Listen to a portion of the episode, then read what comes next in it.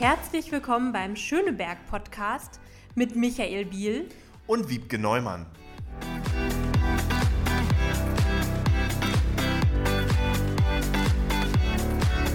Herzlich willkommen. Äh, heute einmal ganz anders und neu, denn wir haben heute gleich zwei Gäste in unserer Folge zugeschaltet. Warum, das werdet ihr gleich noch hören. Ähm, und wir stellen sie natürlich wie immer am Anfang einmal vor. Erstmal herzlich willkommen, Christian Odendahl. Danke, hallo. Hi Christian. Und, genau, und Michael ist natürlich auch wieder da. Standard Wiebke muss man ja nicht erwähnen. Hi zusammen. Sicher ist sicher. Und wir haben auch Moritz Riesinger hier. Hallo. Moin.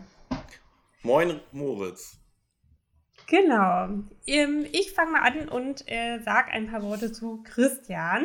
Ähm, Christian äh, beschreibt sich selbst auf der äh, Kiez-Initiative, über die wir noch reden werden, als äh, Denkfabrikarbeiter, als Kölner in Berlin und als Zwillingsvater. Äh, da gehen wir einfach mal aus, davon aus, dass das alles so stimmt. Und außerdem ist er auch noch äh, Chefökonom, äh, wenn er sich nicht gerade für den Kiez einsetzt. Und äh, das tut er, deswegen ist er heute hier, denn Christian will einen Kiez, in dem Menschen sich begegnen und deshalb ist er Mitinitiator der Bürgerinneninitiative Winterfeld-Kiez, über die wir gleich noch sprechen. Ähm, Christian, vielleicht willst du noch ein paar Sätze zu dir ergänzen. Äh, ja, also Denkfabrikarbeiter ist vielleicht noch ein bisschen erklärungsbedürftiger. Ähm, ich habe vor, bevor ich nach Berlin kam, sieben Jahre in London gelebt und dort bei, dem proeuropäischen, bei der proeuropäischen Denkfabrik Großbritanniens gearbeitet. Und nach dem Brexit-Votum 2016 mussten wir uns äh, insgesamt etwas breiter aufstellen, sage ich jetzt mal, auch geografisch. Und äh, da haben wir Be äh, Büros in Berlin und in Brüssel eröffnet. Und so bin ich seit 2016 in Berlin, aber weiter beim gleichen Laden, beim Center for European Reform. Okay, ja, spannend. Ja, und wir haben einen zweiten Gast, das habt ihr ja schon gehört, den Moritz ähm, äh, unter uns. Und ähm, ich habe äh, die Ehre, Moritz ein bisschen vorzustellen, bevor Moritz ein paar Sätze zu sich sagt. Moritz ist 31 Jahre und äh, du arbeitest für eine große Gewerkschaft, für die IG Metall und bist dort Gewerkschaftssekretär. Und Moritz und ich kennen uns aus äh, dem Ehrenamt in Schöneberg schon etwas länger. Und ich wusste eine Sache nicht, die uns beide von vornherein verbindet. Auch du kommst aus Mecklenburg-Vorpommern. Du kannst ja nochmal sagen, wo genau. Ich komme aus Schwerin. Du hast studiert in Trier, Oxford und Paris. Seit 2016 bist du mit Unterbrechung Schöneberger und auch du äh, engagierst dich im Schöneberger Kiez äh, für das Thema Kiezblocks sagst, das ist für dich ein modernes Konzept für smarte und faire Stadtviertel. Und ähm, du sagst, dass äh, der Vorteil von Kiezblocks ist, dass die Anwohnenden die absolute Priorität haben. Und äh, das ist auch der Grund, warum wir heute miteinander über dieses Thema ins Gespräch kommen wollen. Aber bevor wir das tun, Moritz, vielleicht auch noch von deiner Seite ein paar Sätze zu dir. Ja, ich freue mich total hier zu sein. Äh, ja, Michael, wir machen sozusagen das Bundesland voll von, unserem, äh, von unserer Herkunft her. Also ich äh, bin Vorpommeraner, komme aus der Gegend um Greifswald und äh, da haben wir dann MacPom vollständig. Ähm, genau. Bin jetzt. Ja, ein, paar, bin, ein paar gibt es da schon noch mehr, aber. okay. Ähm, ja, aber ich bin jetzt äh, mit vollem Herzen Schöneberger und ähm, finde das einfach ein, ein wunderschönes Möglichkeit mit diesem, mit diesem Kidsblock-Konzept ähm, Fairness da reinzubringen in das Viertel. Ich bin ähm, da ja nicht ideologisch verbohrt, kann man ja auch von meinem Arbeitgeber her aus sehen, ähm, tatsächlich äh, dem den Einverkehrsmitteln gut aufge, aufgestellt gegenüber ähm, und freue mich da jetzt einfach gemeinsam mit anderen Leuten die Stadt zu gestalten. Vielen Dank. Sehr schön. Dann starten wir doch gleich. Ähm, wir haben ein paar Fragen mitgebracht, damit auch die ZuhörerInnen ähm, mal wissen, worum es überhaupt geht. Ähm, und ich fange mal an äh, mit Christian. Ähm, die Initiative Winterfeld-Kiez. Ähm, ich weiß noch, wir haben da vor einem halben Jahr ungefähr, es war auf jeden Fall kalt, ähm, mal drüber gesprochen, äh, die ersten Ideen ausgetauscht und so. Und ähm, das hat sich ja seitdem enorm entwickelt. Ähm, du hast mit Mitstreiterin deine richtige Bürgerinitiative auf die Beine gestellt mit Webseite und konkreten Projekten und allem drum und dran. Ähm, das Gute erstmal vor allem, dass ihr nicht irgendwie nur meckert, was alles nicht läuft, sondern selber was konkret ändern wollt. Ähm, und jetzt erzähl doch einfach mal, wie kam es so zur Initiative, wie hat sich das so entwickelt und vor allem, was sind so die großen Ziele, Projekte bei euch? Also es fing an, man kommt halt mit kleinen Kindern, halt mit anderen Eltern im Kiez ins Gespräch. Und ähm, so fing es an, dass wir, was die Verkehrssituation für Kinder anging, ähm, bei uns im Winterfeld-Kiez und gerade hier drüben im Regenbogen-Kiez, wo ich wohne in der Motzstraße, ähm, durchaus Verbesserungsbedarf sahen, weil es klar war, dass man Kinder hier nicht alleine rumlaufen lassen kann. Dafür sind zu viele Autoausfahrten, dazu fahren die Leute zu schnell. Ähm, und es ist eher für den Durchgangsverkehr gebaut, unser, dieser Teil des Kiezes. Und gleichzeitig gibt es Teile bei uns, wie den Winterfeldplatz oder auch der verkehrsberuhigte Teil um die Neulendorfstraße, auf der anderen Seite der Maßenstraße, die Begegnungszone an der Maßenstraße und so weiter. Es gibt halt viele verschiedene Arten, des, des, den Verkehr zu organisieren bei uns im Kiez. Und, und so kamen wir einfach ins Gespräch und ähm, ich kam jeden Morgen mit meinen Zwillingen am Café Romeo und Romeo vorbei. Und äh, bei gutem Wetter ist es immer zur Frühstückszeit dort alle Tische belegt. Und äh, dort saß unter anderem ein, ein, ein, sehr netter älterer Herr mit seiner Frankfurter Allgemeinen Zeitung jeden Morgen. Und äh, ich wusste, dass es bei uns im Kiez mal vor zehn Jahren eine Initiative gab, eine Bürgerinneninitiative äh, zur Verkehrsberuhigung. Und davon gab es nur Fragmente im Internet. Und ich dachte immer, ich muss mal diesen Initiator davon treffen. Ähm, und wir liefen immer, also ich lief immer zwei Monate an, an, an diesem äh, freundlichen Herrn vorbei. Und irgendwann kam wir, gerade als wir vorbeikamen, kam so wieder einer durch die Mordstraße gerast mit 60. Ähm, und er ließ irgendeinen Kommentar fallen und dann kamen wir ins Gespräch über das Problem des Durchgangsverkehrs. Und es stellte sich heraus, dass er derjenige war, der damals vor zehn Jahren diese Bürgerinneninitiative ins Leben gerufen hat und von dem ich schon ähm, einiges gelesen hatte. Und so kamen wir ins Gespräch und dann merkte ich, dass es in diesem Kiez, also ich bin ja relativ neu hier, ähm, Gruppen gibt, ähm, die, äh, die man verbinden könnte und die vielleicht nicht so verbunden sind, wie sie sein könnten in einer, in einer äh, Nachbarschaft. Das ist einmal die Regenbogen-Community natürlich, die äh, gut vernetzt ist. Dann äh, gibt es die Altanwohnenden, die schon äh, sehr lange hier wohnen, die noch erzählen können, wo der Metzger war und wo der Bäcker war und so und nicht nur sozusagen die Erlebnisgastronomie. Und da gibt es die, die Neuanwohnenden mit Kindern, ähm, die zu verbinden. Und da kam dann so ein bisschen der Gedanke auf, da, da könnte man doch mehr draus machen. Ja, das könnte man doch mal versuchen, dass die Anwohnenden, die, die, die gemeinsames Interesse haben, ähm, dem, dem, dem Kiez so ein bisschen mehr Begegnungselement zu geben. Das war so ein bisschen der, der, der Startpunkt des Ganzen. Und dann ja, sind wir einfach an Nachbarn, Freunde, Bekannte hier im, im Kiez herangetreten und sind immer wieder auf totale Begeisterung gestoßen. Also das war so ein bisschen das, ähm, ich hatte so, habe mich schon ein bisschen länger mit dem Gedanken getragen, aber ähm, man muss, glaube ich, einfach mit den Leuten mal reden und ins Gespräch kommen, um zu merken, es gibt noch andere, die das eigentlich ähnlich sehen und die irgendwie da ähnliche Ziele haben ähm, und das, das gerne umgesetzt sehen, beziehungsweise zumindest mal in die Diskussion einsteigen wollen. Und dann haben wir gedacht, ähm, okay, dann setzen wir das jetzt mal ein bisschen, äh, bisschen ich sage jetzt mal, professioneller auf und gucken mal, was passiert. So. Durch Corona hat sich das Ganze natürlich anders entwickelt, als wir gedacht haben. Also wir hatten schon gehofft, mhm. dass man sich mal mit Anwohnern auf der Straße treffen kann jetzt langsam. Jetzt ist es schon Anfang April. Ähm, das heißt, wir, wir, wir, wir sind so ein bisschen am Improvisieren natürlich, Corona-bedingt, äh, wie wir jetzt weitergehen. Okay. Und äh, man kann auch einfach bei euch auf der Webseite sich melden und euch unterstützen ne? und euch schreiben, dass man mitmachen will. Sehr gerne sogar. Und natürlich auch mit, mit Ideen. Also wir haben seitdem ähm, Kontakt aufgenommen mit vielen anderen, auch mit Initiativen, mit Leuten, die, die äh, andere Themen haben im Kiez, die uns nicht so, nicht so bewusst waren. Ähm, und äh, insofern, da, da ist so ein bisschen noch Vernetzungspotenzial was wir, glaube ich, auch nicht so noch nicht ganz gehoben haben, auch Corona-bedingt. Und äh, da bin ich mal gespannt, was in den nächsten Wochen noch so passiert. Kannst du ein paar Beispiele nennen, was du meinst mit Vernetzungspotenzial? Ja, also einerseits natürlich, dass, dass, dass die, ähm, da, es gibt Anwohner, die sich zum Beispiel um das Thema Sicherheit viel Gedanken machen. Zum Beispiel abends in so einem, ähm, wir haben hier den, den, Straßenstrich auf der Bülowstraße, Kürfusstraße nicht weit, bei uns in der Fuggerstraße hier und so. Ähm, und da, das sind teilweise Kriminalitäts-Hotspots, die ähm, Leuten Sorgen machen, die nach 21 Uhr auf der Straße sind. So, jetzt habe ich kleine Kinder, Zwillinge sogar. Das heißt, ich bin schon sehr lange nicht mehr nach 21 Uhr auf der Straße gewesen. Ja? Das heißt, für mich ist es so, ich war mir des Themas zwar sozusagen anekdotisch irgendwie bewusst, aber es wirklich selber gespürt hatte ich in dem Fall noch nicht. Und andere Eltern, ist der, der, der, der Elternkern ist sozusagen das, was wir, wo wir im Moment äh, die, meisten, die meisten Interessenten haben, aber wir haben natürlich Interesse daran, noch, noch weit, weit mehr darüber hinaus äh, mit Leuten ins, ins Gespräch zu kommen. Ähm, und zum Beispiel war der Sicherheitsaspekt einer der Dinge, die uns nicht so klar waren und die natürlich jetzt mit dem Verkehrsaspekt nur mittelbar zusammenhängen. Aber ich glaube, dass das schon auch einfach eine, das meine ich mit Vernetzung.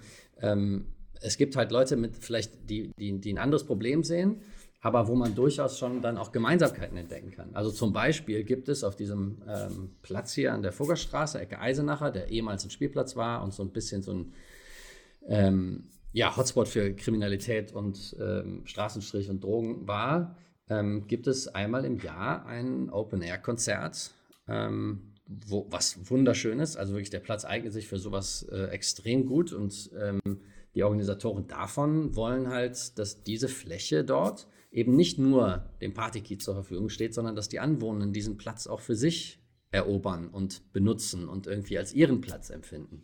Und deswegen sind diese, sind diese Konzerte entstanden. Und da finde ich, äh, da, da sind Schnittmengen zu, dem, zu der Vorstellung, die wir auch haben, ähm, äh, sehr groß. Und das sind so genau diese Vernetzungen, die, die, die ich hoffe, dass die noch, noch mehr stattfinden. Ähm, und, und dass, da, dass man auch sieht, was ist unser, was ist unser gemeinsam, wo gibt es Schnittmengen, was ist unser gemeinsames Interesse. Es gilt ja nicht darum, dass jetzt hier eine Gruppe an, an, an Eltern mit Kindern irgendwas durchsetzen will, was andere wiederum nicht wollen, sondern wir müssen irgendwie gucken, dass wir da einen Kompromiss, eine Schnittmenge finden, die, die, die dem Kiez insgesamt dient. Moritz, äh, du engagierst dich im südlichen Schöneberg Schöneberger aus Überzeugung, hast du vorhin gesagt, und deswegen engagierst du dich auch. Und äh, du hattest es eingangs gesagt, dir ist Fairness im öffentlichen Raum ganz wichtig. Die Frage an dich, die erste, ähm, für welchen Kiez konkret engagierst du dich? Wer macht da bereits schon mit und wer kann bei euch sozusagen jetzt noch mitmachen, wenn sozusagen Lust und Ideen bestehen? Und äh, seid ihr auch schon so aufgestellt, äh, wie Christian es gerade beschrieben hat, für den Winterfeldkiez? Eigene Homepage, wo kann man sich melden, ähm, wer ist Kontaktperson? Vielleicht sagst du dazu ein bisschen was. Ja, unsere Initiative heißt äh, Monumentenzug.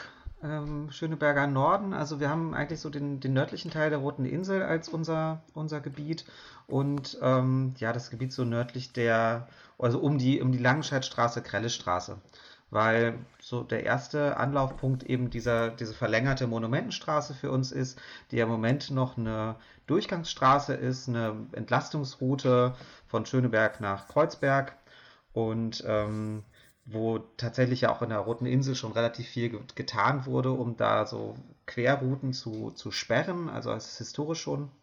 Und ja, wir sind noch ein bisschen, bisschen ähm, früher dran im, im Kon in Konzeption. Also wir haben einen Instagram-Channel, äh, den wir bespielen, einfach mit ähm, Fotos und Ideen und historischen äh, Aspekten äh, von unserem Kiez und dem Thema Verkehr und ähm, sind noch total offen. Also auch in diesem, innerhalb dieses Gebiets ähm, können wir uns auch vorstellen, noch mehr zu behandeln als nur in Anführungszeichen diese, diesen Monumentenzug.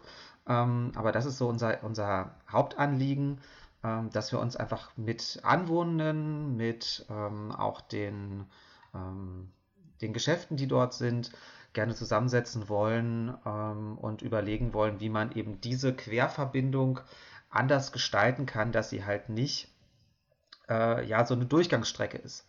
Und da will ich einfach mal kurz eine Geschichte äh, erzählen. Ich habe mich gerade wirklich letzte Woche mit einem mit einem ehemaligen Berliner unterhalten, der, glaube ich, seit über 15 Jahren nicht mehr in Berlin wohnt und habe ihm erzählt, wo ich, wo ich wohne. Und sein allererster Gedanke war, ach, Monumentenstraße, da gibt's doch diese, da gibt's doch diese Kissen. Ähm, das war früher immer so geil, wenn man eine Enduro-Maschine hatte, weil wenn man da richtig schnell fuhr, dann konnte man da richtig geil springen. Das passiert heute noch. Genau. das passiert heute noch und das war auch mein Gedanke, wow, wenn jemand das vor 15 Jahren schon erkannt hatte und dieses Problem so definiert, also aus meiner Sicht als Anwohner das Problem definiert, dass man da schnell rasen kann und äh, springen kann und das hat sich immer noch nichts getan, ähm, dann ist es höchste Zeit, dass wir uns als Anwohner da halt mal vernetzen und äh, gucken, was es, was es anderes geben kann als so eine Abkürzungsstrecke, wo man vielleicht auch mal mit Motorrad Spaß haben kann.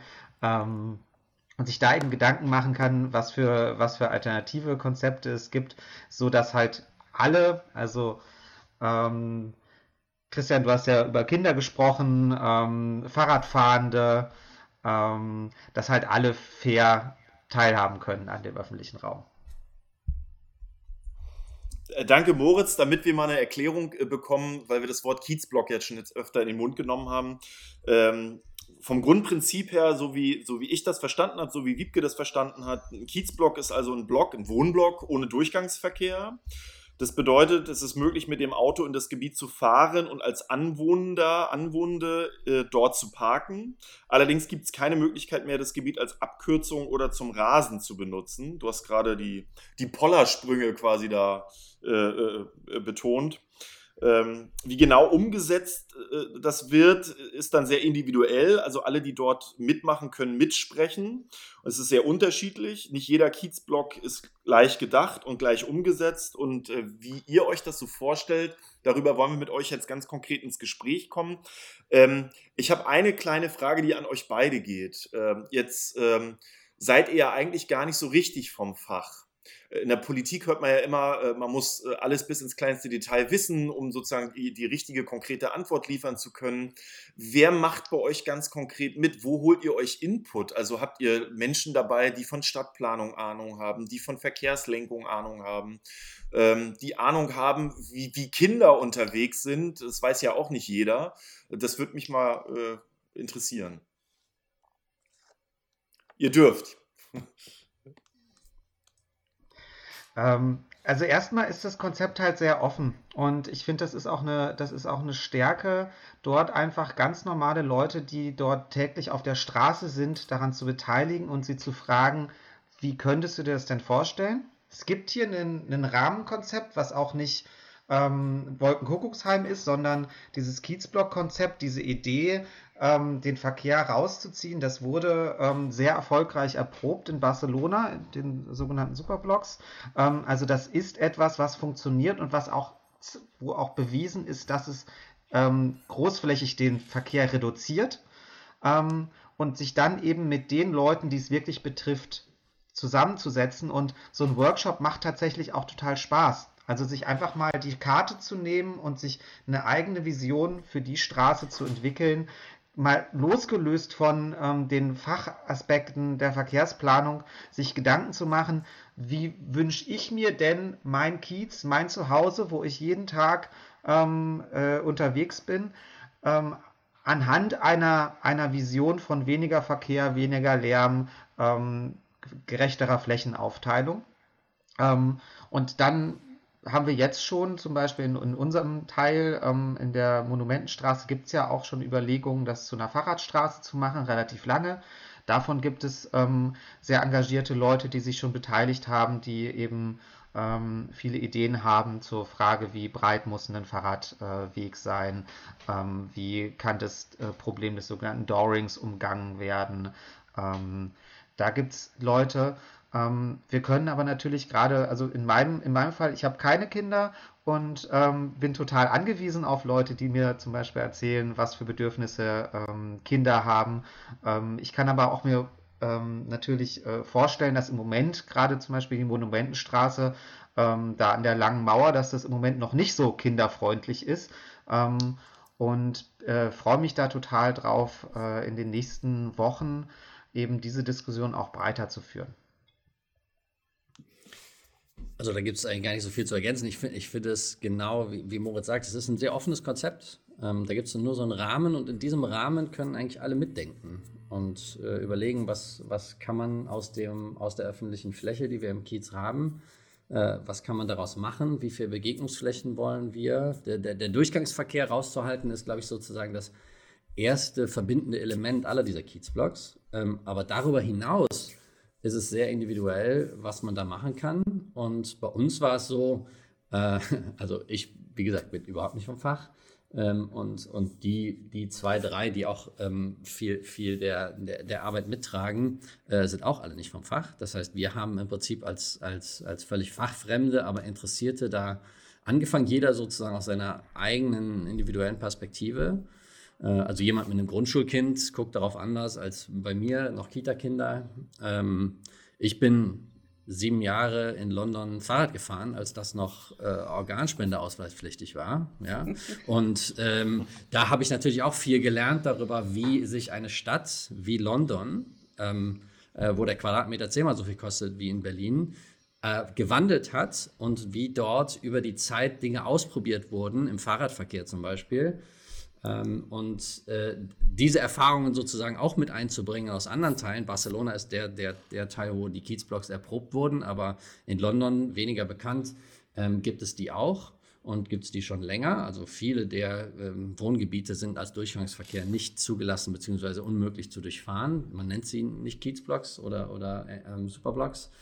Und, und dadurch äh, entstand einfach bei mir der Eindruck, naja, wenn man mehr in den Wohnräumen, in den Wohngebieten wirklich äh, das Wohnen zulässt und das äh, Leben für Menschen ohne Auto zulässt und den Durchgangsverkehr auf einige wenige Hauptstraßen konzentriert, dann kann man, was Lebensqualität angeht, schon auch einiges für die Anwohner gewinnen. Und das habe ich das, das da, da habe ich das Gefühl, das ist auch so ein, so ein äh, verbreiteter Gedanke. Und wir haben dadurch, dass wir einfach wild rumgefragt haben, Leute gefunden, die mitmachen wollen, die sich mit allen möglichen dieser Dinge auskennen. Also jemanden, der bei uns im Kiez wohnt und zufällig äh, schon länger pensioniert ist, aber äh, über 30 Jahre Verkehrsplanung in Berlin gemacht hat. Dann haben wir eine bei uns, eine Stadtplanerin, eine, eine junge, die setzt gerade das Kiezblock-Konzept beruflich in Stuttgart um. Und so, also insofern, das waren alles Zufälle. Jetzt einen Architekten gefunden, der für uns ein paar äh, Modellzeichnungen macht, wie sowas aussehen könnte und so. Also ich glaube, dass wenn man da einfach, äh, man kann da völlig äh, unbewandert rangehen und äh, man stellt dann fest, wer alles im eigenen Kieze wohnt, von dem man nichts wusste. Hm. Ich glaube, das ist ja auch so ein bisschen das Spannende an, dem, äh, an äh, den Kiezblocks, dass es halt so offen ist, also dass es halt irgendwie so einen Anstoß gibt und so ein ja, so ein Titel, ne? man braucht ja auch manchmal einfach einen Namen für Sachen, äh, damit sich Leute dafür interessieren und sich das mal anschauen. Ähm, und äh, der Verein Changing Cities hat sich ja der Sache auch so ein bisschen angenommen und ähm, äh, stellt da auch ein bisschen Unterstützung zur Verfügung und hat ja tatsächlich das Ziel, 180 solcher Initiativen ähm, in diesem Jahr noch äh, zu starten in Berlin und zu unterstützen vor allem ähm, und gleichzeitig jeder Initiative irgendwie diese Offenheit zu lassen, dass die selber vor Ort gucken, was sie daraus machen. Ähm, das finde ich tatsächlich auch ganz spannend. Und es gibt äh, über eure beiden hinaus auch äh, in unserem Bezirk noch weitere, die sich äh, gerade gründen. Ich habe das Gefühl, jede, jede Woche sehe ich eine neue. Also es gibt irgendwie äh, Gleis Dreieckpark, äh, gibt es jetzt was, Akazienkiez, Gartenstadt Tempelhof. Also da entsteht gerade wirklich ganz viel. Rias, ja. Rias Kiezblock äh, um das äh, Funkhaus rum. Ja.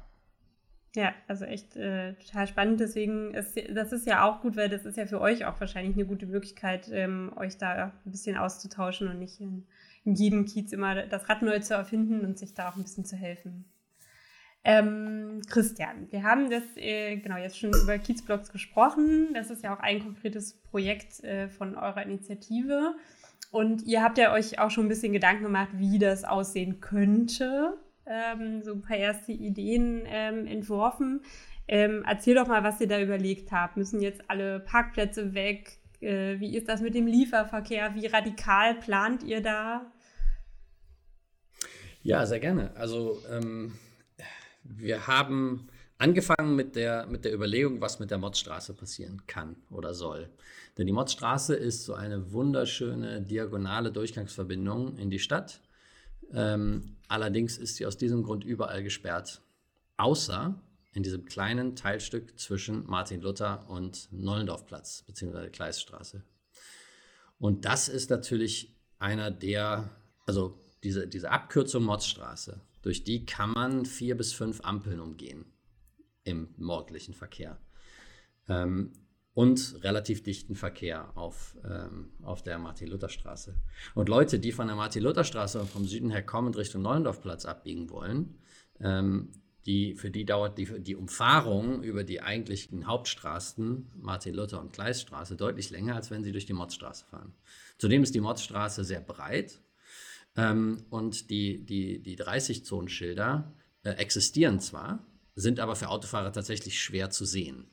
Also ich bin selber nach mehreren Wochen, die ich hier wohnte, habe ich mich gefragt, ob hier überhaupt 30-Zone bin, obwohl ich an diesen Schildern 100 Mal vorbeigefahren bin. Zwar mit dem Fahrrad, aber ich wusste es tatsächlich nicht und dann habe ich mich auf Schildersuche begeben und habe sie gefunden. Ja? Aber ich, sie sind tatsächlich schwer zu sehen. Das heißt, ich kann den Autofahrern nur bedingt da einen Vorwurf machen, dass man auf einer breiten Straße, die so eine schöne Abkürzung ist, von der man nicht sieht, dass sie 30-Zone ist, ähm, dort äh, zügig durchfahren wollen. Ja? Ähm, aber das ist natürlich für die Anwohner dort eine Belastung und ähm, ist auch verkehrstechnisch, glaube ich, nicht nötig, äh, denn es gibt riesengroße Hauptstraßen um diesen Kiez rum. Ähm, genau, und dann haben wir damit angefangen und dann aber gemerkt, dass sozusagen den, den Durchgangsverkehr durch die Mordstraße zu begegnen und zu unterbinden eigentlich nicht genug ist, wenn man darüber nachdenkt, wie wollen wir eigentlich dieses Wohngebiet, diesen Kiez irgendwie für alle ähm, schöner und äh, mehr zu einem Begegnungsraum machen. Und dann haben wir darüber hinaus halt weiter gedacht, was könnte man denn machen, wenn man noch einen Schritt weiter geht. Das sind alles nur Diskussionsansätze. Das ist jetzt nicht so, dass wir diesen Plan völlig klar verfolgen, sondern wir, wir bieten einfach erstmal Optionen beim Denken an, zum, beim Nachdenken an, was, was könnte denn passieren. Ähm, die Parkplätze waren bei uns eigentlich kein Thema. Also es geht uns nicht um Parkplatzreduzierung. Ja? Also wenn man mich persönlich jetzt fragen würde, äh, würde ich sagen, ja, ich hätte gerne noch mehr Raum für Menschen und weniger für rumstehende Autos.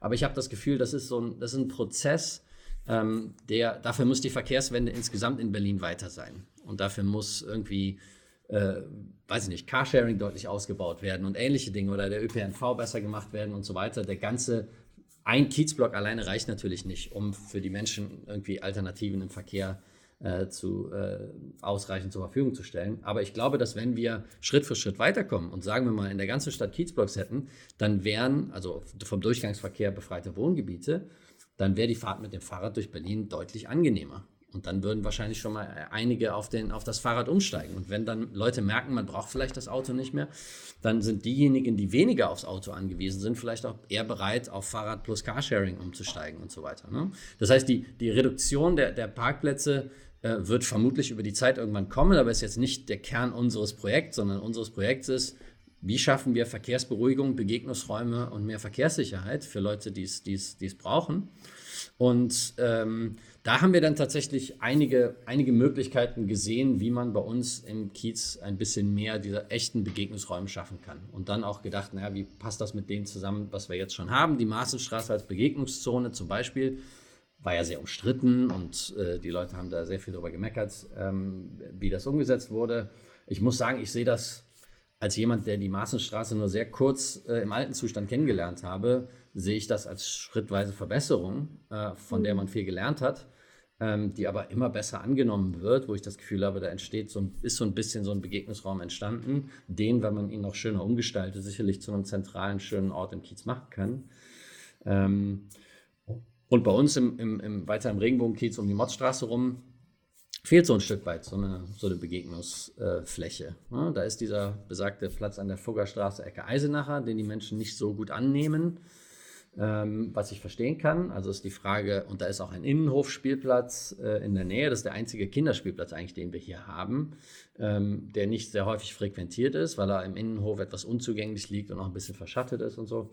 Ähm, wie kann man also diesen Bereich irgendwie schöner gestalten, mehr Begegnungsfläche schaffen? Und da haben wir uns gedacht, naja, dieses ganz kleine Stück Fuggerstraße, was es da gibt, braucht man das überhaupt? Muss das überhaupt eine Straße sein, wenn da nur drei Altbauten ohne Garagenzufahrten dazwischen stehen? Das war so der erste Gedanke, wo wir dachten, hey, das, warum ist das kleine Teilstück, da fallen Park Parkplätze weg, die man an anderer Stelle aber dazu gewinnen kann, wenn man es clever anstellt, ähm, das ist zum Beispiel so ein Stück, wo wir sagen, naja, warum macht man das nicht zu einer Grünfläche? Dann hat man einen viel größeren Park und bindet sozusagen diesen Innenhofspielplatz, diesen kleinen Platz, den man vergrößern kann, irgendwie zusammen, damit daraus wirklich eine attraktive, attraktive Fläche für die, für die Anwohner wird. Und so sind wir in dem Prozess so ein bisschen, bisschen äh, peu à peu weitergekommen, aber sind wie gesagt, Diskussionsangebote. Wir sind gespannt, was die, was die Anwohner dazu denken. Moritz, äh, der Monumentenzug ist ja auch auf der Webseite von Changing Cities bereits zu sehen und einsehbar. Was sind dann äh, die bisherigen Ideen, die ihr diskutiert? Wie soll die Umgestaltung oder wie könnte eine Umgestaltung aussehen? Und äh, jetzt die Frage, die viele Schönebergerinnen und Schöneberger natürlich interessiert, wie soll dort in Zukunft der Fahrradverkehr zum Beispiel fließen? Ja, erstmal ist die Gegend dieses Schöneberger Nordens ja schon eigentlich teilweise geprägt durch, durch so Kiezblock-Elemente, nämlich durch äh, Modalfilter, also Sperren. Äh, Stichwort Kulmerstraße, Großgörschenstraße, äh, Hohenfriedbergstraße. Da gibt es ja schon ähm, Sperren, die halt einfach den Verkehr von ähm, äh, Süd nach Nord sperren und schon ähm, ja, verkehrsberuhigte, äh, wesentlich stillere Straßen geschaffen haben, schon ganz, ganz traditionell. Und wir haben Gleichzeitig aber eben diesen, diesen Monumentenzug, ähm, der für viele eine, eine praktische Abkürzung darstellt. Und ich denke, da wird es in erster Linie darum gehen, in den nächsten Wochen mit ähm, Anwohnenden ins Gespräch zu kommen, ähm, ob man den, diese, diese Verbindung nicht wirklich ähm, radikal umgestaltet. Also ähm, man könnte natürlich darüber reden, da erstmal ähm, das, die, den von der, von der Straßenordnung her äh, niedriger zu hängen und eventuell da eine Fahrradstraße draus zu machen, Schilder aufzustellen. Ähm, ich denke, es ist aber allerdings auch wert, darüber nachzudenken, es halt eben nicht bei Schildern zu belassen und zu sagen, naja, wir machen uns Gedanken dazu, ob man dort nicht auch ähm, den äh, zumindest zeitweise den Verkehr rausbekommen kann, den Durchgangsverkehr, ähm, dass man nur noch Lieferverkehr eben zum Geschäft zulässt. Ähm, da müssen wir, müssen, das, das ist noch nichts, ähm, Christian hat das vorhin so schön gesagt, wo wir jetzt hingegangen sind und ein fertiges Konzept haben und jetzt sagen, wir sammeln nur noch Leute, die dafür sind und am Ende gibt es vielleicht sogar noch Leute, die dagegen sind und dann gibt es irgendwie zwei Bürgerinitiativen oder so. Das ist nicht mein Ziel, sondern ich wünsche mir tatsächlich, ähm, dass wir da eine einen breiten breite Diskussion haben, die wir jetzt eben äh, genau jetzt eigentlich starten wollen. Ähm, ja, was ich möchte ganz gerne nochmal auf, auf was eingehen, was, was Christian vorhin angedeutet hat, nämlich diese Einbettung von unserem lokalen Engagement in diese Verkehrswende für Berlin. Ähm, das ist mir nämlich ein ganz großes Anliegen, auch der Fairness wegen. Es muss am Ende schon so sein, dass wir in Berlin weniger motorisierten Verkehr haben. Weil wenn es nur darum gehen würde, ähm, aus, den, aus diesen Wohnvierteln den Verkehr rauszuhaben und den dafür aber mehr und zusätzlich mehr Autos ähm, auf den Hauptverkehrsstraßen zu haben, dann gäbe es einfach schöne, ruhige ähm, Innenstadtviertel ähm, mit Bürgerhäusern und dann gäbe es noch mehr Verkehr auf den Hauptachsen wo dann sozusagen. Zum Beispiel an der Hauptstraße. Ich wäre dann davon hm. sehr belastet.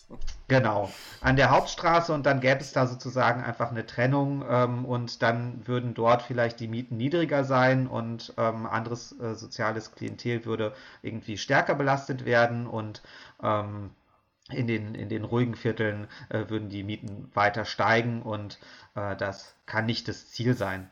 Deswegen finde ich schon, ähm, genau wie der Christian das gesagt hat, wir müssen einfach mit diesem Konzept des Bewegen in der Stadt ohne Motor ähm, attraktiver machen und gleichzeitig äh, mehr Leuten ermöglichen, einfach sich äh, mit dem Fahrrad oder zu Fuß äh, gut durch den Kiez zu, zu bewegen ähm, und damit ja eben, also es gibt Berechnungen, dass man dadurch äh, circa 20% weniger Verkehr äh, haben könnte. Und damit natürlich auch weniger Leute, die ein Auto besitzen. Im Moment ist es ja so, dass zwar der Anteil der Autos pro Berliner ähm, äh, ungefähr gleich bleibt, aber es werden tatsächlich mehr Autos. Also bei uns haben wir ja auch wirklich äh, ein absolutes Parkproblem ähm, da in, der, in dem nördlichen Teil der Krelle Straße. Ähm, da auch in dem, in dem, in dem, da ist auch eine, eine Spielstraße tatsächlich, die einen, ähm, ja, eigentlich ein riesen Parkplatz ist.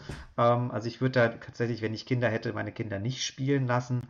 Ähm, und ich habe schon die Hoffnung, dass wir eben auch dadurch, dass andere Verkehrsmittel attraktiver werden und ähm, Leute, die vielleicht nicht unbedingt auf motorisierten Verkehr angewiesen sind, dann darauf verzichten können und damit tatsächlich für diejenigen, die wirklich zum Anliefern zum Beispiel ein Fahrzeug brauchen, der, der Parkdruck auch weniger wird. Also auch Leute, die eben ein Auto gerne benutzen oder wegen der Arbeit benutzen müssen, dann ähm, sich das also sogar leichter haben, eventuell ähm, voranzukommen. Darf ich Christian, bevor du, äh, darfst du, Sorry. Christian, ich, äh, kur mhm. kurze Frage, bevor du sozusagen loslegst. Äh, Christian, du hast vorhin gesagt, ähm, zumindest habe ich das so verstanden, Verbote ist eher der falsche Weg. Das muss bei den Menschen Klick machen, dass sie das Auto stehen lassen oder vielleicht auch gar nicht erst anschaffen. Machen denn bei äh, beiden Initiativen Menschen mit, die bewusste Autofahrerinnen und Autofahrer sind und Dinge anders haben wollen, weil es Klick gemacht hat? Oder sind das vordergründig Menschen, die schon immer Fahrrad gefahren sind oder jetzt Fahrrad fahren? Nee, interessanterweise sind die, äh, die am meisten aktiv sind, alle Autobesitzer, inklusive, inklusive ich.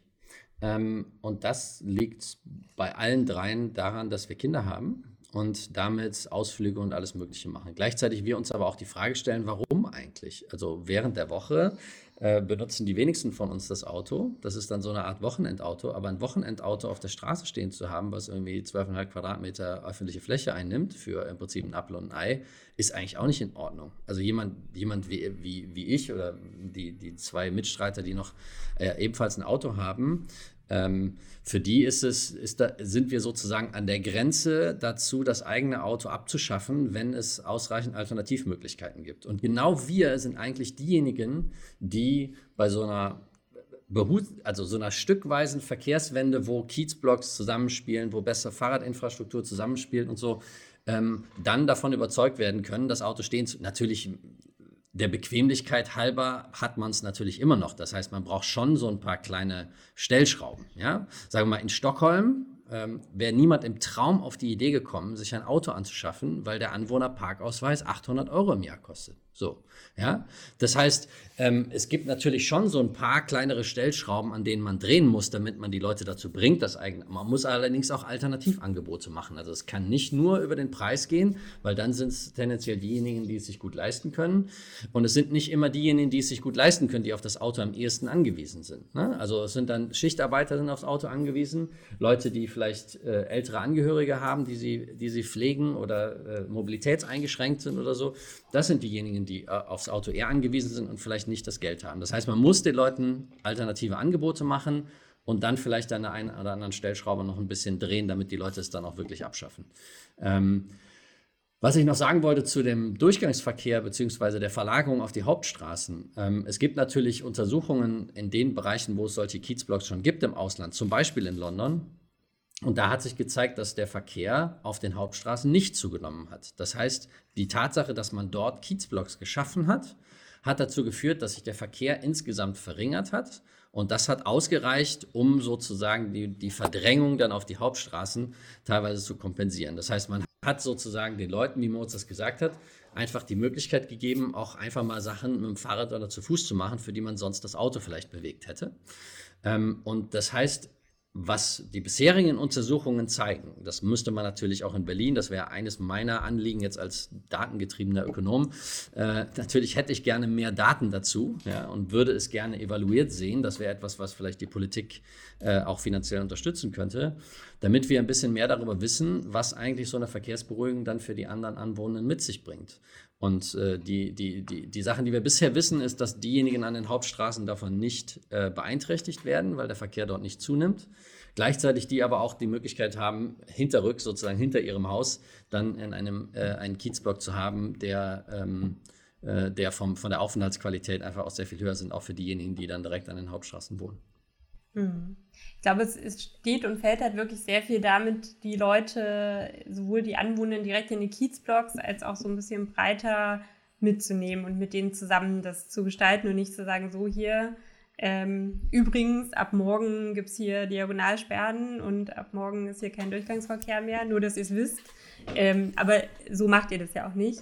Ähm, ich wollte aber nochmal fragen, wie genau ihr denn äh, vielleicht schon Pläne habt, mit den Anwohnern ins Gespräch zu kommen. Das ist ja durch Corona einfach alles gerade wirklich schwierig. Ähm, habt ihr da schon irgendwelche konkreten Aktionen geplant, äh, irgendwelche, weiß ich nicht, Tage, Aushänge, Flyer, was auch immer?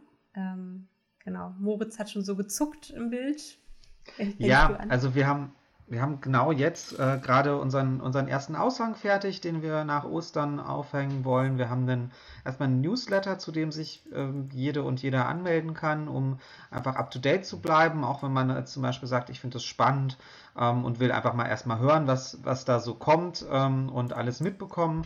Und dann werden wir in den kommenden Wochen ähm, zu einem ersten virtuellen Treffen einladen, alle, die Interesse haben, daran wirklich mitzuarbeiten und Konzepte zu erstellen, um dann in, und wir haben dann schon die Hoffnung, dass wir irgendwann im äh, Laufe des Frühjahrs äh, ja uns auch können und uns eben äh, wirklich breit mit Anwohnenden zusammenzusetzen äh, zu können. Das werden wir über Aushänge machen. Wir haben auch schon überlegt, ob wir mal ähm, irgendwie äh, Straßenwerbung uns mal einkaufen, aber wir werden da auf jeden Fall die, die Anwohnenden breit äh, informieren und ähm, dann gemeinsam jetzt in diesem, diesem Frühjahr diskutieren.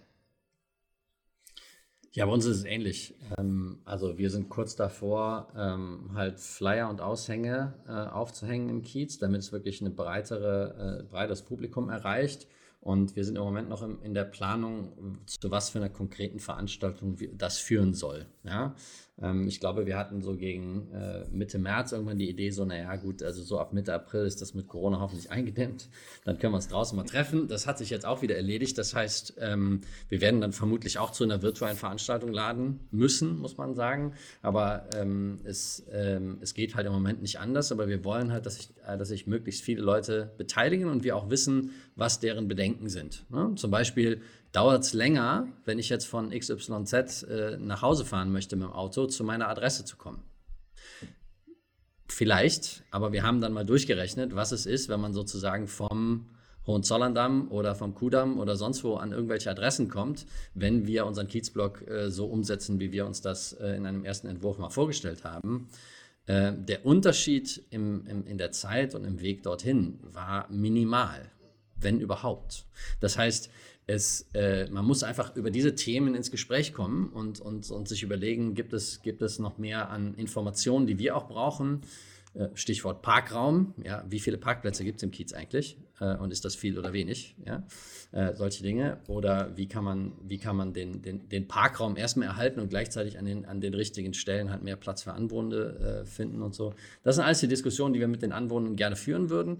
Ähm, wir haben einen Newsletter, an dem man sich anmelden kann, also auf unsere Website gehen, uns eine E-Mail schreiben, wir setzen euch drauf. So kriegt ihr zumindest die Informationen, was wir machen und warum wir es machen und wo wir uns treffen und so. Aber jetzt als nächstes wollen wir tatsächlich breiter an die Anwohnerschaft rangehen und mit Aushängen und sowas ähm, mehr Leute erreichen, um, um die Diskussion auch auf breitere Füße zu stellen. Sehr gut. Ähm, genau, ich habe noch mal ein äh, Thema. Jetzt haben wir viel über Kiezblocks gesprochen. Ähm, ein, eine andere Idee oder ein anderes Projekt äh, sind ja auch so temporäre Spielstraßen. Ähm, vielleicht für alle, die das nicht so kennen, ähm, temporäre Spielstraßen, das sind quasi Nebenstraßen, ähm, wo für einen festgelegten Zeitraum, also Sonntagnachmittag, 14 bis 18 Uhr oder sowas, ähm, dann die Straße für den Autoverkehr gesperrt ist und quasi für die Nachbarinnen und für die Familien ähm, einfach frei ist und die dann sich die Straße so ein bisschen zurückerobern können da gibt es auch wirklich schöne Beispiele. Auch bei uns im Bezirk gab es letztes Jahr an einigen Stellen, ähm, besonders am 22. September, das ist immer der autofreie Tag. Ähm, da gab es äh, ganz viele von diesen Spielstraßen. Das ist wirklich sehr faszinierend. Äh, in der Barbarossa-Straße vor der Kiezoase war also äh, hunderte Kinder. Es war wirklich, also es hat richtig Spaß gemacht, da durchzugehen und es war äh, sehr lebendig. Ganz andere Straße, wirklich ganz anderes Gefühl auch für die Straße. Auch im Steinmetzkiez ähm, gab es eine. Und es gibt da halt andere Bezirke, also ja, Neukölln, Friedrichshain-Kreuzberg, die da ähm, sich auch sehr hervorgetan haben und sehr, sehr viele Spielstraßen richtig auch ähm, gefördert haben, die irgendwie eine Webseite aufgebaut haben, wo Freiwillige sich melden konnten, äh, wo die Anforderungen klar waren und so. Da sind wir bei uns im Bezirk noch ein bisschen nicht, nicht ganz so auf der Höhe der Zeit. Da gibt es noch ein bisschen Nachholbedarf. Also das lief letztes Jahr, außer an diesem autofreien Tag, der auch berlinweit war, lief das sonst so über einzelne Demos und Aktionen. Also eigentlich nicht die temporäre Spielstraße, wie sie eigentlich äh, gedacht ist. Ähm, und mit halt sehr viel Einzelengagement und ähm, ja, Informationen zusammensuchen von äh, Leuten vor Ort. Und ähm, das halten wir eigentlich für zu hohe Hürden, ähm, vor allem der Informationsbeschaffung. Deswegen, also ich hatte auch gerade in der äh, BVV einen Antrag dazu, dass zumindest die Infos transparent ähm, und zusammengestellt sein sollen. Also in anderen Bezirken gibt es es. Ähm, weil nicht jeder kennt halt das Prinzip und kann sich das da was drunter vorstellen. Ähm, jetzt weiß ich, dass im Winterfeld-Kiez auch über eine Spiel, temporäre Spielstraße nachgedacht wird. Äh, Christian, habt ihr da, ähm, seid ihr da schon weiter oder habt ihr das jetzt auch erstmal Corona-bedingt noch ein bisschen nach hinten geschoben? Wie sieht es da aus? Genau, so ist es. Wir mussten es Corona-bedingt nach hinten schieben. Es war unsere Idee, ähm, eigentlich die temporäre Spielstraße vor den Kiezblock zu setzen, ähm, was die Reihenfolge angeht, weil wir dachten, naja, die temporäre Spielstraße bei uns hier im, im, ähm, im, im Motzstraßen Regenbogenkiez wäre eine super Gelegenheit, ähm, die Menschen einfach auf die Straße zu bringen und mal sozusagen ins Gespräch zu kommen. Ähm, das hat Corona-bedingt jetzt nicht funktioniert. Ähm, und wir peilen das aber weiterhin an, dass wir mit, wir brauchen dafür zwei Monate Vorlauf aufgrund der äh, bürokratischen Hürden, die es da gibt, ähm, dass, wir, dass wir zumindest vor dem Sommer noch einmal eine temporäre Spielstraße hinkriegen. Aber das ist im Moment, so wie die Corona-Situation im Moment ist, äh, nicht unser, nicht unser erstes, erstes Thema. Aber ich halte es für extrem wichtig, ähm, dass, dass alle, alle, alle Kieze das erleben. Also Barbarossa-Kiez äh, und Barbarossa-Straße ähm, hast du ja erlebt. Ähm, auf einmal sind Himmel und Menschen auf der Straße, weil sie auf einmal öffentlichen Raum für sich beanspruchen können und auch gemeinsam als Gruppe bespielen, will ich jetzt mal sagen. Ne? Ähm, und das, die, diese Dynamik irgendwie mitzunehmen, dass Anwohner zusammen was erreichen und irgendwie was, was öffentlichen Raum bespielen. Diese, diese Erfahrung ist, glaube ich, ganz wichtig, weil wir haben den öffentlichen Raum über Jahrzehnte ähm, umgebaut zu einem, zu so, einer, zu so einem Zweckraum, um von A nach B zu kommen. Äh, und Gemeinschaftsflächen haben wir in Parks und Spielplätze ausgelagert. Und deswegen fehlt sozusagen dieser, dieser, dieses, das Gefühl dafür, was man eigentlich mit dem, mit dem öffentlichen Raum noch machen kann. Es geht gar nicht so sehr darum, dass man irgendwie ähm, anderes rausdrängen möchte. Hm? Also es sind ja Nebenstraßen, wie du sagst, die für den Verkehr auch nicht, nicht weiter relevant sind. Also es wird dann keinem was weggenommen, ähm, aber es wird in der Zeit den Leuten die Möglichkeit gegeben, irgendwie sich auch zu vernetzen. Und ich muss sagen, das ist auch, wenn ich jetzt, ich meine, ich bin durch diese, durch diese Kiez-Initiative und dadurch, dass ich einer der Organisatoren bin, ähm, mit Leuten in Kontakt gekommen, mit denen ich sonst, die hätte man vielleicht so auf der Straße gegrüßt, aber man, man, man, kennt, man lernt einfach nochmal ganz andere Leute außerhalb seiner eigenen Blase kennen. Und ich finde das total wichtig, wenn man in der Nachbarschaft leben möchte, äh, dass man auch diejenigen kennenlernt, die jetzt nicht aus der eigenen äh, direkten Lebenswirklichkeit irgendwie entstammen, sondern was ganz anderes machen und äh, mit denen ins Gespräch zu kommen. Und genau für sowas, es heißt zwar Spielstraße und das hat äh, natürlich was, was irgendwie als erstes erstmal Eltern mit Kindern anzieht, ähm, aber Idealvorstellung wäre natürlich, dass das auch andere anzieht, äh, die, die einfach nur Straße, Straßenraum, Gemeinschaftsraum erleben wollen. Und insofern würde meine Idealvorstellung ist, dass wir beides äh, weitertreiben, sowohl den Kiezblock als auch die temporäre Spielstraße, weil so eine Umsetzung des Kiezblocks, wir wissen, dass das, äh, dass das nicht immer äh, schnell geht. Ähm, bis dahin ist noch ein bisschen Zeit. Und in der Zeit den Straßenraum schon mal erlebbar zu machen und den öffentlichen Raum, das wäre das wär toll. Also wenn da noch, äh, wenn da noch weitere im, im, im Regenbogenkiez leben, die das hören und das gerne mitmachen wollen, bitte meldet euch. Ähm, dafür brauchen wir nämlich ein paar Leute. Die werden sich garantiert melden, weil die hören natürlich alle unseren Schöneberg-Podcast. Moritz, wie sieht es denn in der Monumentenstraße aus mit dem Kennenlernen, mit dem Vernetzen und vor allem mit dem Thema Spielstraße? Ja, ich äh, habe gerade überlegt, eigentlich wäre wirklich so ein, so ein Titel äh, Lebendige Straße für alle oder irgendwie so ein, ein guter, guter Titel. Und ich würde unglaublich gerne die Herabstufung der Monumentenstraße von der, Hauptstra von der Hauptstraße äh, zu, einer, zu einer Nebenstraße mit so einem, mit so einem äh, Straßenfest feiern, was äh, eben alle allen die Möglichkeit äh, schafft, dort nicht über Huckel zu hüpfen, sondern ähm, ja, gemeinsam diesen Straßenraum zu erleben und auch anders zu gestalten. Aber ich könnte mir das auch an, an anderen Straßen gut vorstellen. Ich weiß ich nicht. Die Hochkirchstraße ist eine wunderschöne, äh, leider viel zu zugeparkte äh, Straße, äh, überhaupt die ganze Rote Insel. Ähm, da könnte ich mir, könnte ich mir sowas richtig gut vorstellen. Ähm, und würde mir das, würde mir das auch wünschen. Und tatsächlich glaube ich auch, dass das gerade, äh, wenn wir jetzt dann aus Corona irgendwann mal rauskommen, dass das äh, äh, Sachen sind, die wir dann auch wirklich brauchen werden, um wieder zu einer menschlichen Nähe mit unseren Nachbarinnen und Nachbarn äh, zu kommen.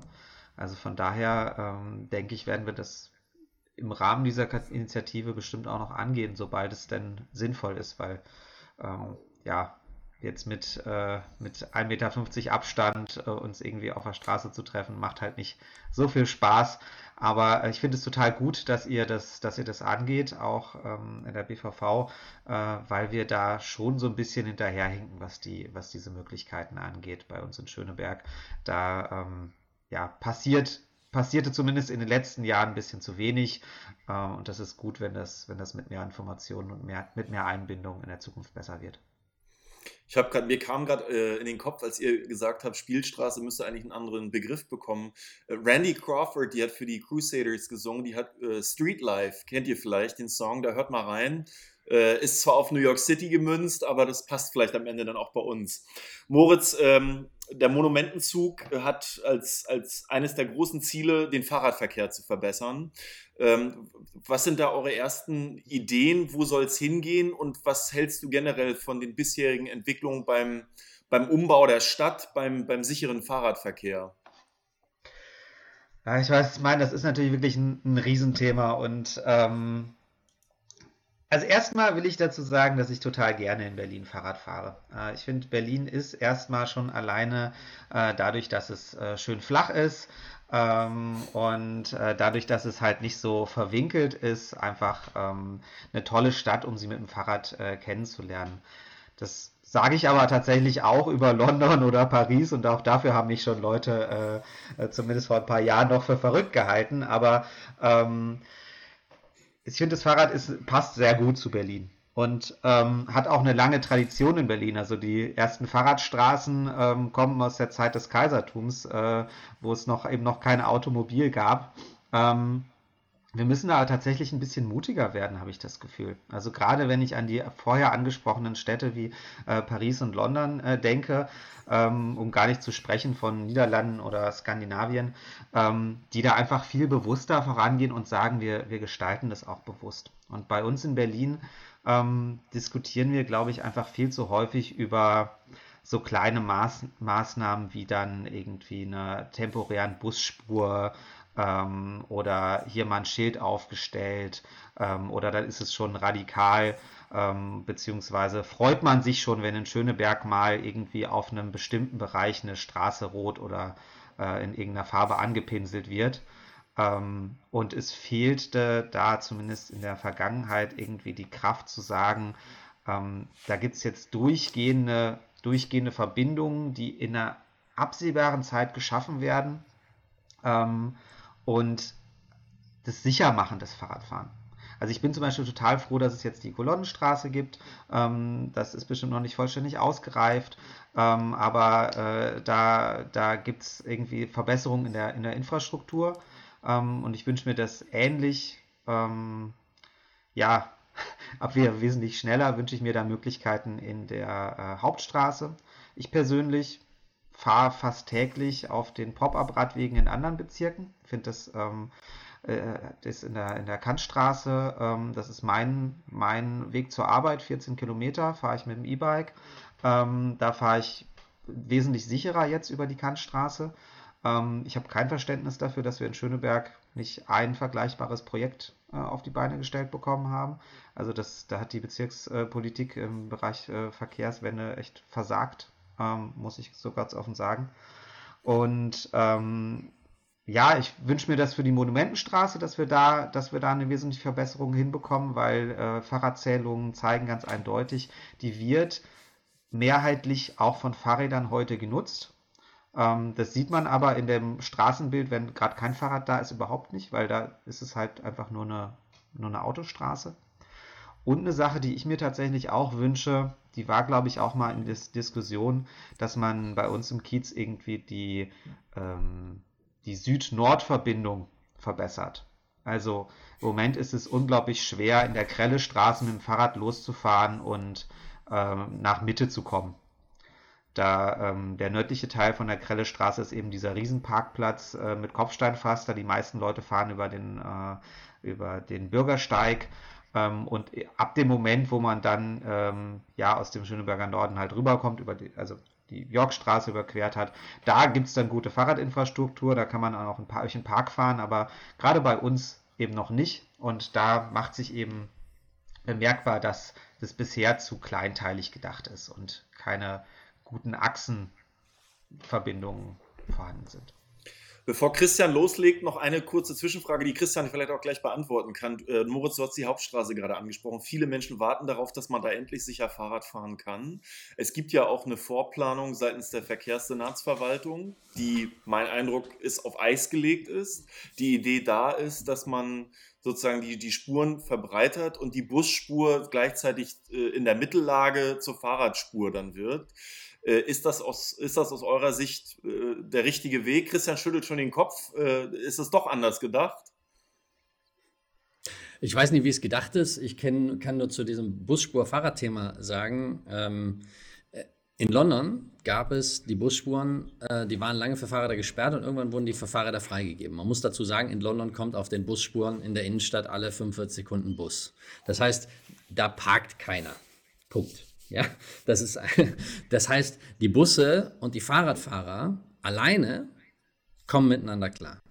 Ja, aber sobald der Bus nicht so frequentiert wird und dort geparkt wird, ist so eine Busspur äh, für Fahrräder absolute Katastrophe. Also so war das, wenn dann in London zum Beispiel mal ein Bus liegen geblieben war.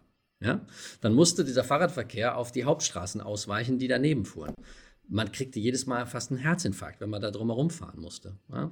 Das heißt, ich kann, ich kann den Versuch verstehen, irgendwie da zu versuchen, zwei Fliegen mit einer Klappe zu schlagen äh, oder irgendwie schmerzfrei das umsetzen zu können, aber das geht einfach nicht. Also das, da kann ich nur schwer von abraten, zu versuchen, solche halbgaren Lösungen hinzukriegen. Und was nochmal das Beispiel aus London kommend, ich habe die Verkehrswende in London mitgekriegt. Von der Zeit, wo die Busspuren freigegeben wurden, als große Verbesserung für den Fahrradverkehr, zu, wir haben geschützte Fahrradwege von allen Außenbezirken bis mitten in die Innenstadt und einmal quer durch die ganze Innenstadt durch. Und der gesamte Fahrradverkehr der sich vorher überall durchgeschlängelt hat, konzentrierte sich auf einmal sofort auf diese sicheren Radwege, weil die Fahrräder, Fahrradfahrer wollen unbedingt sichere Radwege fahren. Und die Menge an Fahrrädern, die auf einmal auf den Straßen unterwegs waren, nur weil man einen Radweg vernünftig benutzen konnte, der wirklich bis in die Innenstadt ging, es war unglaublich. Da standen teilweise im Berufsverkehr 200 Fahrräder bei jedem Ampelgang ja, und kam überhaupt nicht bei einem Ampelgang durch, weil so viele Leute auf einmal aufs Fahrrad umgestiegen sind, um in die Stadt zu kommen.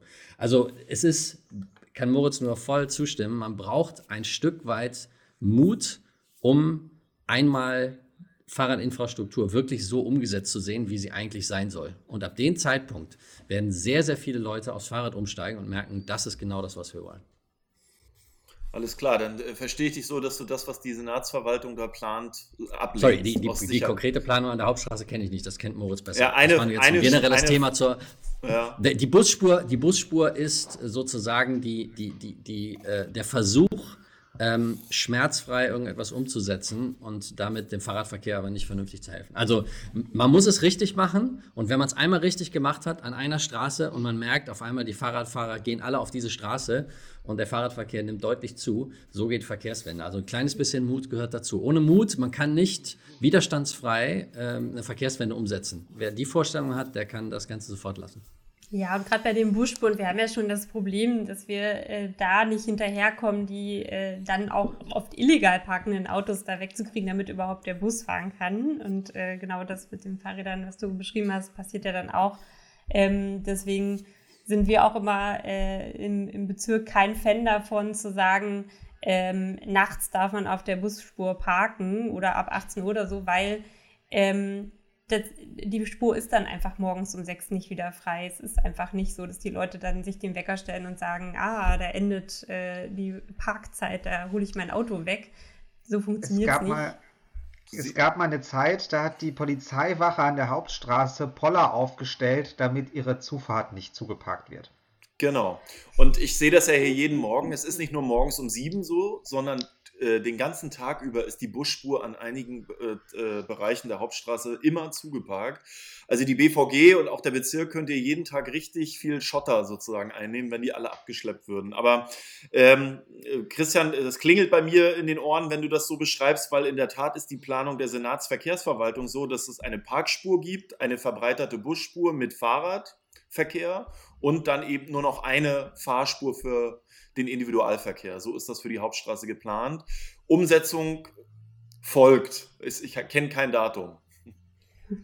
Mal schauen. Wir haben ja eigentlich, vielleicht kann ich das nochmal einfach sagen, ich, ich finde, wir sollten da nicht so defizitorientiert sprechen. Ähm, wir haben in Berlin, deswegen habe ich das auch vorhin gesagt, ich fahre gerne Fahrrad in Berlin und wir haben nicht nur eine flache Gegend, sondern wir haben eigentlich auch verhältnismäßig breite Straßen. Also wir mhm. haben vorhin über Barcelona gesprochen, wir haben über Paris gesprochen. Da gibt es auch die breiten Boulevards, aber da gibt es auch viele, viele wirklich enge kleine Gassen, wo man dann wirklich harte Konflikte hat.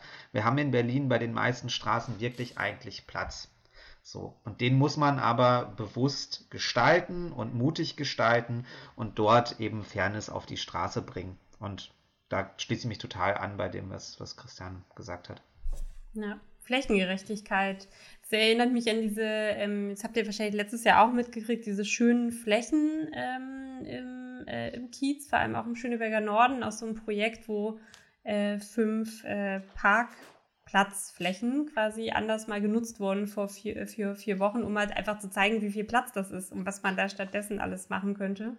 Ähm, da gab es ja äh, verschieden gelungene Konstruktionen, würde ich sagen, aber auch echt ganz, ähm, ganz coole Sachen, so mit einer grünen Oase, einer Hängematte und so. Ähm, das soll es dieses Jahr auch wieder geben und ich finde halt solche, ähm, ja, einfach auch mal so Tests immer gut, um einfach mal zu zeigen, da geht auch was anderes und man kann das einfach mal ausprobieren und dann halt auch Stück für Stück erweitern. Ähm, ich wollte nochmal bei Christian äh, nachhaken. Auf eurer Seite bei den UnterstützerInnen äh, stehen ja schon eine ganze Menge Namen aus dem Kiez und so. Ich stehe da auch drauf. Ähm, aber was ich ganz charmant finde, es stehen auch äh, 17, glaube ich, äh, Kinder drauf.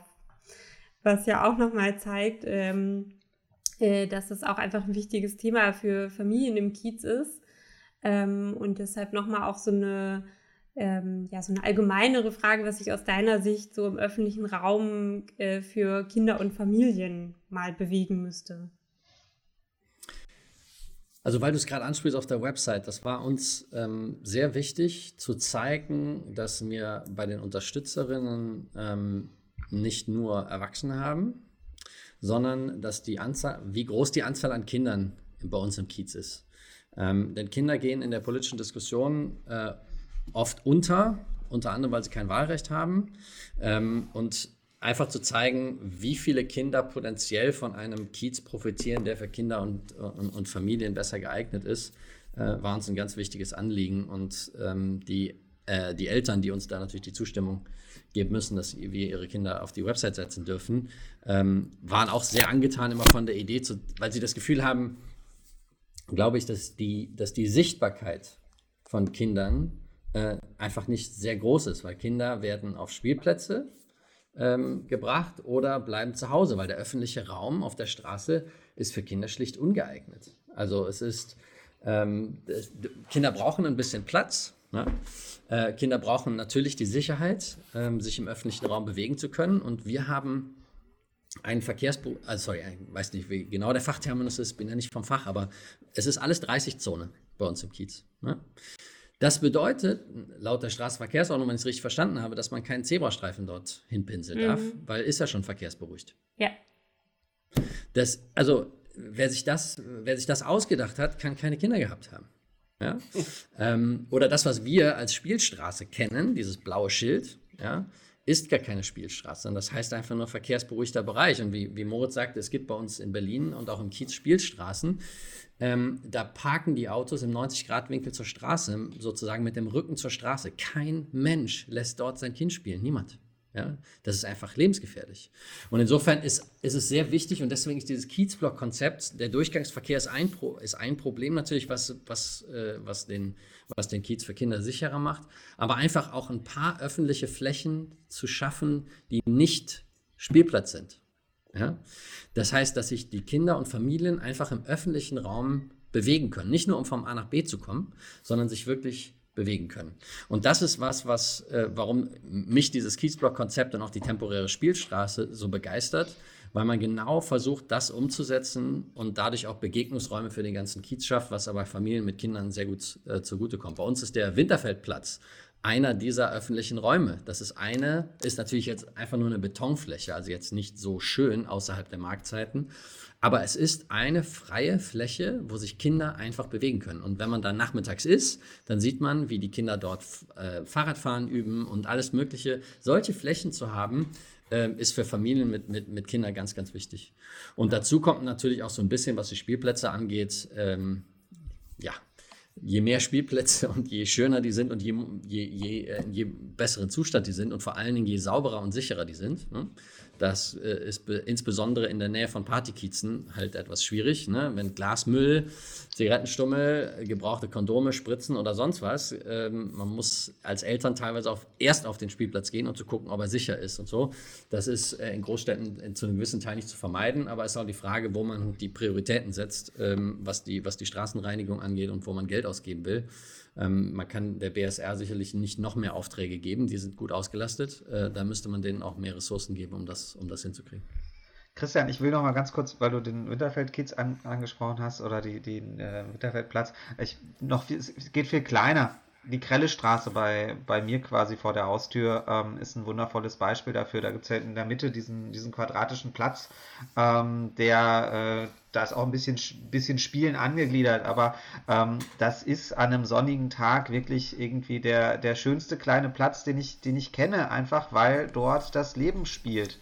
Ähm, weil dort eben die, die Kinder sich ganz sicher äh, bewegen im öffentlichen Raum ähm, und der Rest von der Krellestraße ist auch offiziell Spielstraße oder verkehrsberuhigt. Aber das ist halt wirklich einfach dieser kleine Bereich, in dem äh, äh, einfach Sicherheit äh, existiert. Und ähm, ja, da wünsche ich mir tatsächlich einfach, einfach mehr von in unserer Stadt. Ja, genau. Und so sehen diese Superblocks in Barcelona ja teilweise aus, dass genau diese, das ist ja im Prinzip nur eine Kreuzung äh, wenn ich das richtig, also ich bin da ein paar Mal gewesen und habe es jedes Mal fotografiert, weil ich diesen kleinen Platz, da ist nicht viel an, an, an Fläche für Verkehr, Parkplätze oder sowas verloren gegangen. Aber man hat ein, auf einmal einen Platz geschaffen, an dem sich Menschen aufhalten wollen. Ich stelle mir manchmal vor, was passieren würde, wenn die Kreuzung Motz-Eisenacher vor dem Café und Romeo und Romeo einfach ein Platz wäre, was da los wäre. Ja, also es ist so ein bisschen wie, ähm, dass es davon so wenig gibt, äh, zeigt, dass sich die Leute dann auf die wenigen Plätze stürzen, wo es das dann gibt und dort ist dann, äh, dort ist dann extrem viel los. Also diese, diese Räume zu schaffen, das ist, das ist, ähm, das ist wirklich wichtig.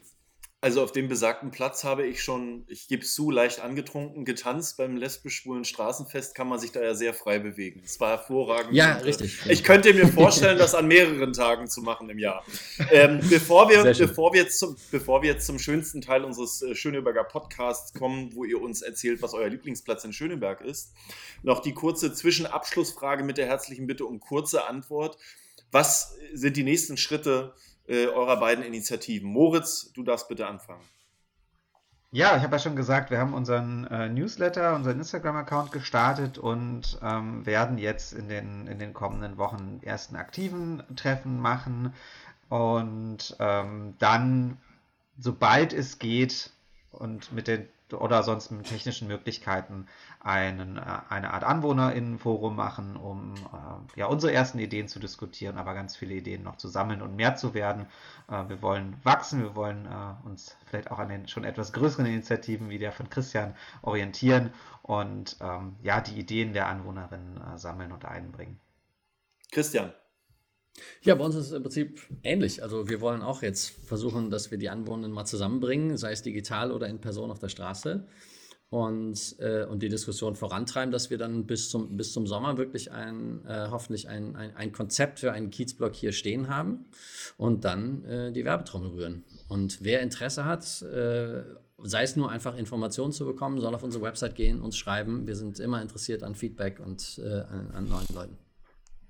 Ich glaube, wir verlinken auch äh, eure Insta-Profile und Webseiten und so nochmal, damit da alle unkompliziert Danke. draufklicken können.